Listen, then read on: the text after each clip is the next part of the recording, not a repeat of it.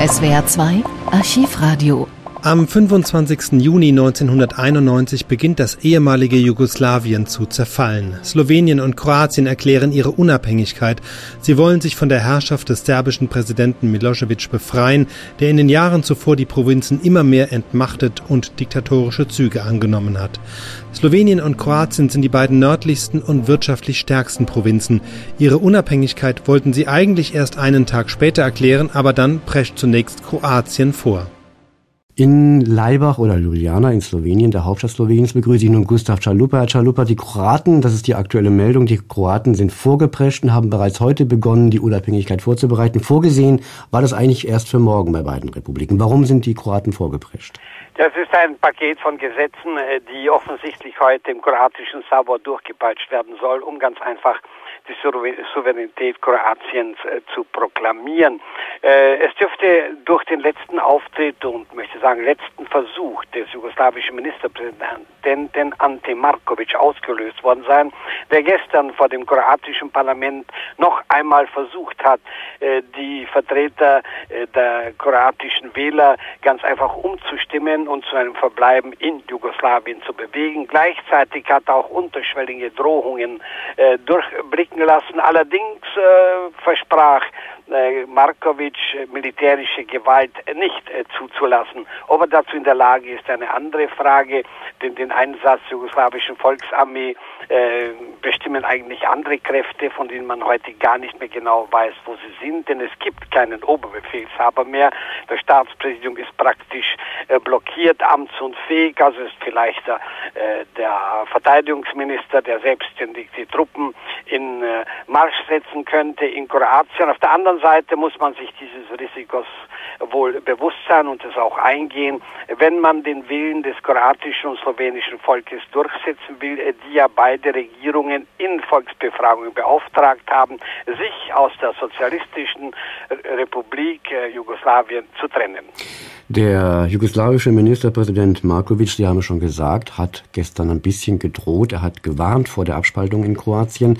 Wenn er nicht mit Militär gedroht hat, womit hat er dann gedroht? Ja, beispielsweise als äh, Drohung angeführt äh, die Entscheidung der Europäischen Gemeinschaft, der KSZE in Berlin, auch der zwölf Außenminister und äh, der USA, die ja alle dieses einige Jugoslawien erhalten möchten, ohne Rücksicht auf den Willen der Völker in Jugoslawien. Das ist eine Seite der Drohung. Auf der anderen Seite natürlich äh, sind es die gemeinsamen Bindungen, die aus einer 70-jährigen Ehe entstanden sind und äh, die beide Teilrepubliken schrittweise lösen sollen. Man sollte also diese Proklamierung der Selbstständigkeit Kroatiens und Sloweniens als das, als den Anfang eines Prozesses ansehen, der diese beiden Teilrepubliken aus Jugoslawien herausführt, wie es in der gegenwärtigen Form existiert.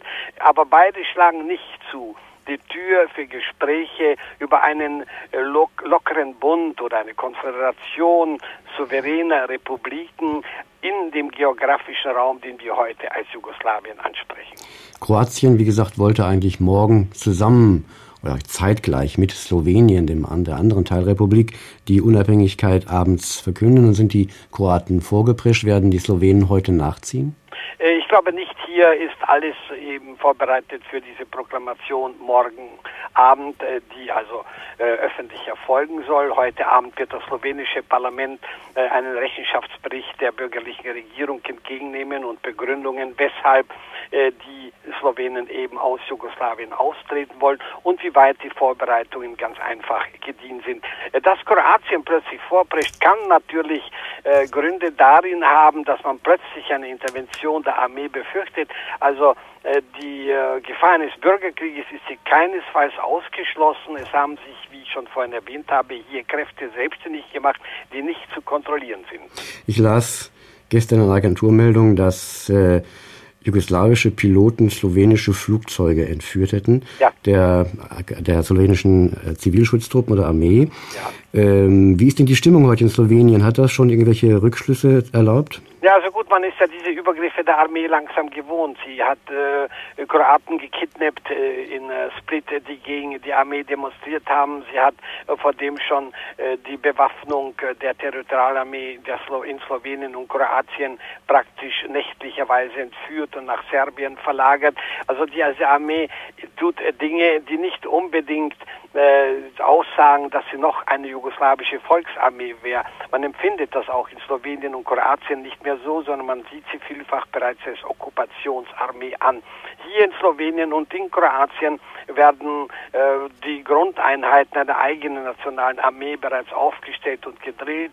Ich konnte solche beobachten. Ich muss dazu leider sagen, sie wirken eigentlich äh, im Vergleich zu der hochgerüsteten jugoslawischen Armee äh, wie Pfadfinder. Sie haben also äh, die einem Einsatz der Armee in Jugoslawien nichts Richtiges entgegenzusetzen, ausgenommen natürlich äh, die Tatsache, dass die Armee auch eine Vielvölkerarmee ist und dass natürlich Kroaten und Slowenen nicht auf ihre Landsleute schießen werden und es von den Bosniaken und Mazedonien, die ebenfalls nach Selbstständigkeit streben, auch nicht erwartet werden kann.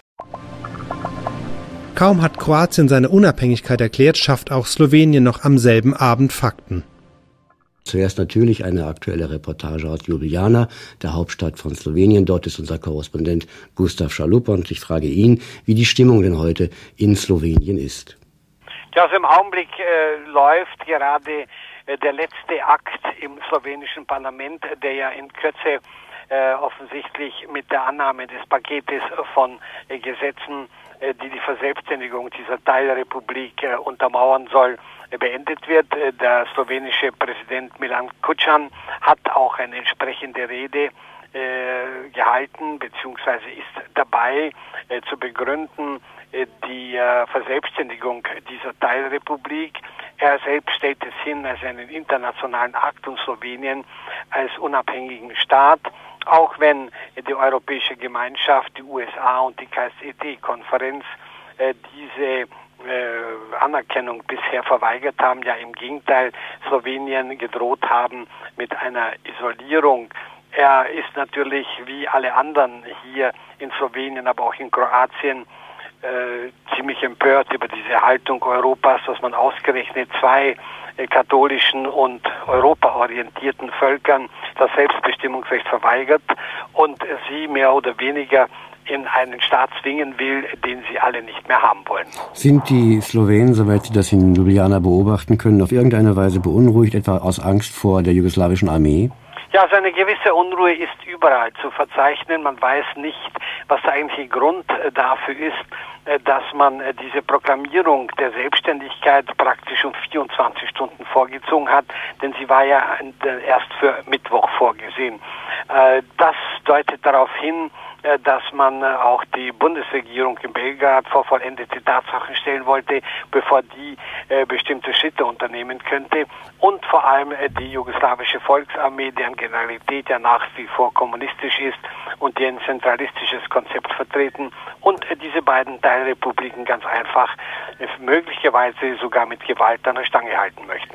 Nun haben zwar Slowenien und Kroatien heute dasselbe vor, aber dennoch ist es nicht dasselbe. Die Kroaten meinen etwas anderes als die Slowenen. Ja, das liegt wohl an der besonderen Situation äh, Kroatiens, wo ja eine starke serbische Minderheit von etwa 10, 11 Prozent der Bevölkerung lebt, äh, die versuchte gegen diese Teilrepublik zu putschen. Slowenien dagegen ist ein ethnisch reines Gebiet, welches noch dazu gemeinsame Grenzen mit Italien und Österreich hat, also zweifellos beweglicher ist.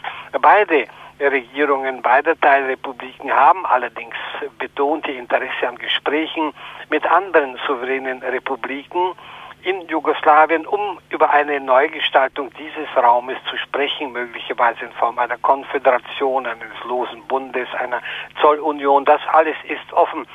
Offen ist natürlich auch, ob diese beiden Regierungen in Zagreb und in Ljubljana Gesprächspartner finden und andere bereit sind, sich mit ihnen an einen Tisch zu setzen, um über eine gemeinsame Zukunft noch einmal zu sprechen. Ganz konkret und praktisch, wenn Slowenen und Kroaten morgen früh aufwachen, ist dann alles anders? Ja, ich glaube nicht, dass alles anders ist. Es ist nur eines äh, sicherlich und äh, das kann man auch in Gesprächen mit, äh, mit der Bevölkerung überall feststellen. Man ist froh, äh, dass man diese Durchstrecke und diese ständigen politischen Pressionen endlich los ist und dass man sich jetzt klar entschieden hat, dass eben Slowenien und Kroatien ein selbstständiger Staat sind, zwar noch mit vielen Mängeln der äußeren und objektiven Merkmale eines souveränen Staates, aber doch weiß man, wo jetzt die Richtung hingeht. Dass die Regierung in Belgrad die Unabhängigkeitserklärungen nicht einfach so akzeptieren würde, war klar, doch sie geht gleich schon am nächsten Tag massiv gegen die abtrünnigen Staaten vor. Zu hören in unserem Audio Angriffe auf Ljubljana. Faktisch waren diese Tage der eigentliche Beginn der langjährigen Jugoslawienkriege. Die Länder der Europäischen Gemeinschaft erkannten Slowenien und Kroatien noch nicht gleich als unabhängige Staaten an. Das passierte erst ein halbes Jahr später. Vor allem auch der deutsche Außenminister Hans-Dietrich Genscher setzte sich dafür ein, als Versuche durch Verhandlungen die Gewalt einzudämmen gescheitert waren. SWR 2 Archivradio Viele weitere historische Tonaufnahmen gibt es, thematisch sortiert, unter archivradio.de.